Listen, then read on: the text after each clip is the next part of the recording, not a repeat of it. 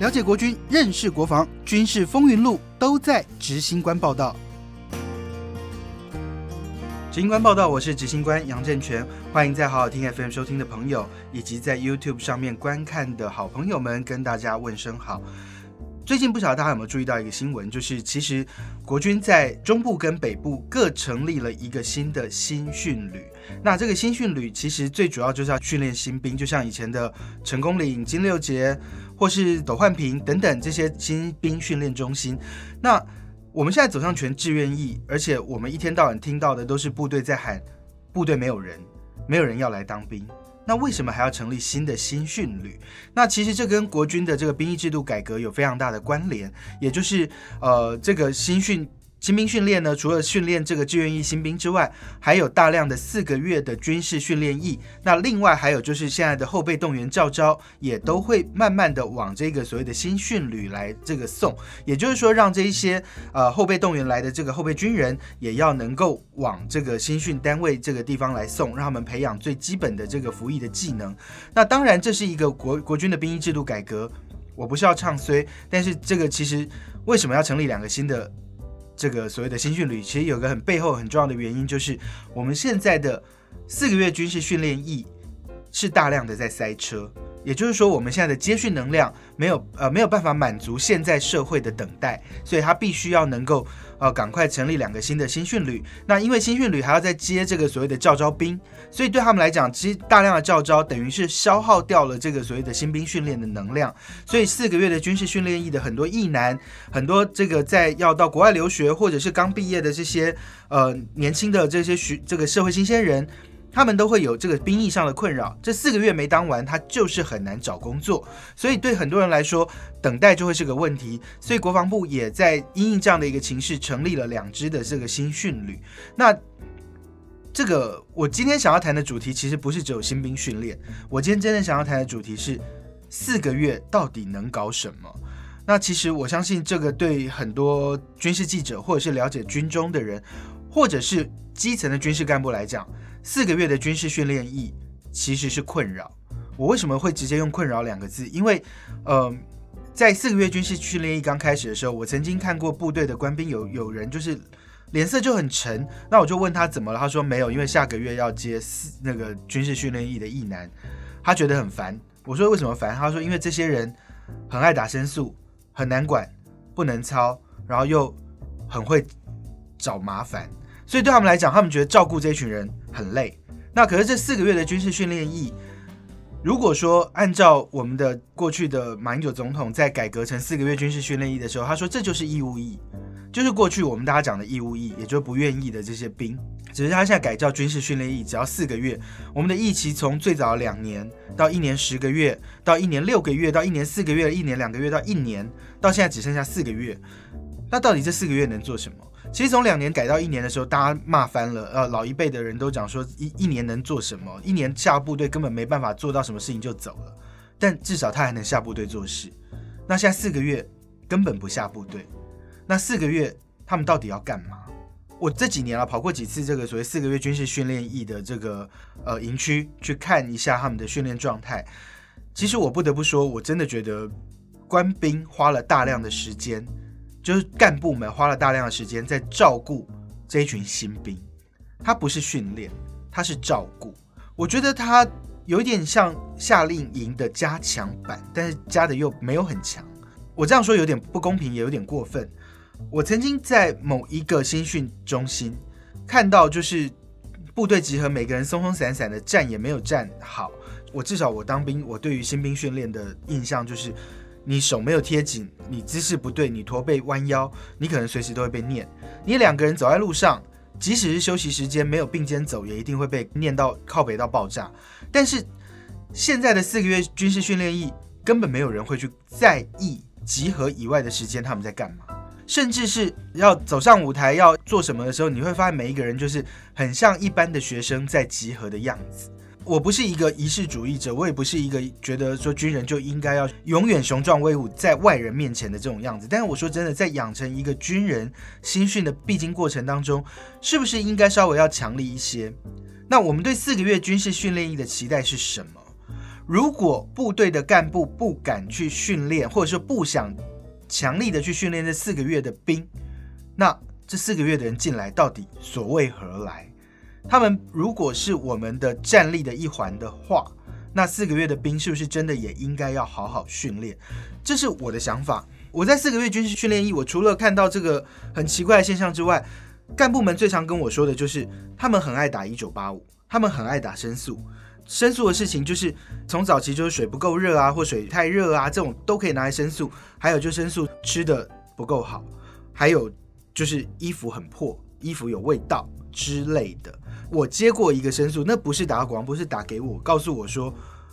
我的儿子在四个月的军事训练役的时候，因为他睡觉的位置离冷气很远，因为他很胖，所以可不可以叫班长让他去睡在冷气口下方？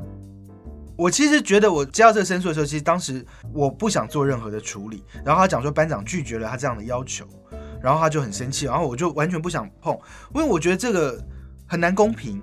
很难完完全全公平，也很难完完全全按照个人量身打造。你就是去当兵，那有些苦还是要吃。我想现在的四个月军事训练役不用再去跟两年期的义务役，或者是说早年的这个新兵训练来做比较。我说真的，我觉得这个社会形态不一样，期待不同。但是四个月，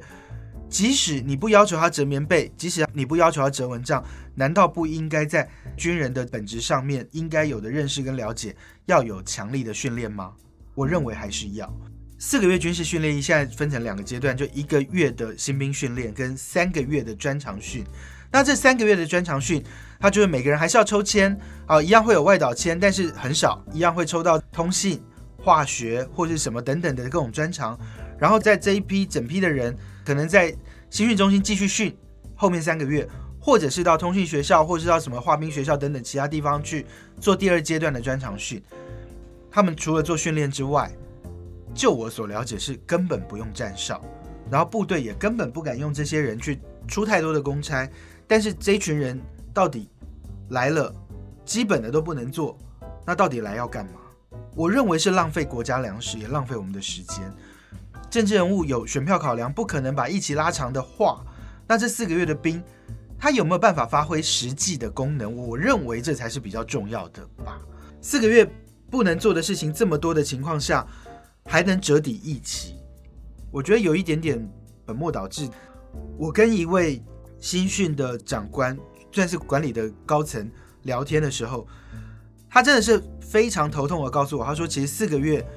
跟志愿役新兵比起来，四个月真的是麻烦很多，而且四个月你进来当兵的四个月就是中华民国的军人，所以他享有的待遇除了薪水之外，他享有的待遇跟所有的军人都一样。那你就会发现一些很莫名其妙的事，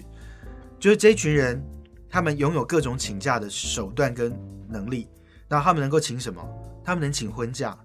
那我们的国军。请婚假的天数是十四天，你知道吗？我们的新兵，我们的四个月军事训练役的役男，他们就有一小小的比例，有一群人会刻意用请婚假来少掉十四天的役期，四个月扣掉一个礼拜的一期折抵，剩三个月又三个星期，再扣掉两个礼拜的婚假，而且是还要把假日扣除，等于他可以休足十四天，他等于基本上他有将近一个月的时间。可以直接折掉，你就会发现，真的有人不怕、欸，有人就直接搞什么，就是现在同婚又合法，他就跟隔壁这一个人登记结婚，两个人都请十四天，这四个月军事训练役役男会做的事，有人这样做过，也不是只有一两个人这样做。我听到的时候，我整个傻眼，我说为什么他们可以请十四天的婚假，而不是用比较低的标准来做？他们就想说，因为他们就是军人。所以他可以享有跟军人一样的待遇。那当然，高层可能会有很多为了公平、为了要一视同仁的想法，他必须要这么做。我说真的，那这群人来这四个月军事训练役，等于是又少人家将近一个月。他学到的东西在一知半解的情况下，未来我们要大量的动员后备战士，那这群人再回来被教招，他底子就跟人家不一样。我们要怎么去相信他能够成为有用的后备战力？如果国家真的有需要，上战场的每一个人不是都要能够发挥作用吗？我认为这是一个非常怪异的现象。那因为怪成这样的情况下，我们是不是真的还要让四个月军事训练役这样玩下去？他们进来如果又什么都不能做，又可以大量请假，我就讲说，二零二零年下半年最后一梯十二月四个月的军事训练役的这批兵来讲，我用这一梯来举例好了，他们有元旦跨年的假期啊，比其他梯要多。他们有农历过年，然后他们还有二二八连假，再扣掉三天。如果这群人真的再赶一点，他还请个婚假，请个什么有的没有的假，这群人在部队的时间在做什么？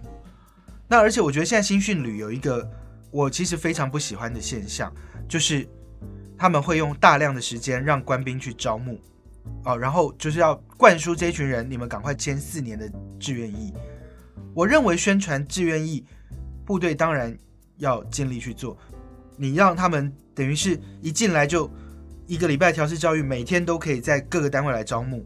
有用吗？国军为了吸引大家的注意跟目光，新训还会安排参访，就是说哦，你想要去参观两腰炮，你想要去参观五八六，你想要参观五四两，你想要签志愿役的回家到那附近，我让你去参观，参观完之后我再放你一天假，你回家可以跟爸妈来商量。然后很多人就说好，我想听听看，我就去。然后我可以放假回家，回来之后我不签，你们等于是变相鼓励大家去骗假嘛？我觉得如果说你一直要让大家用放假的方式，然后就是希望能够骗一个是一个，我说真的，你把人家弄进来了，然后他如果真的对当兵没有兴趣，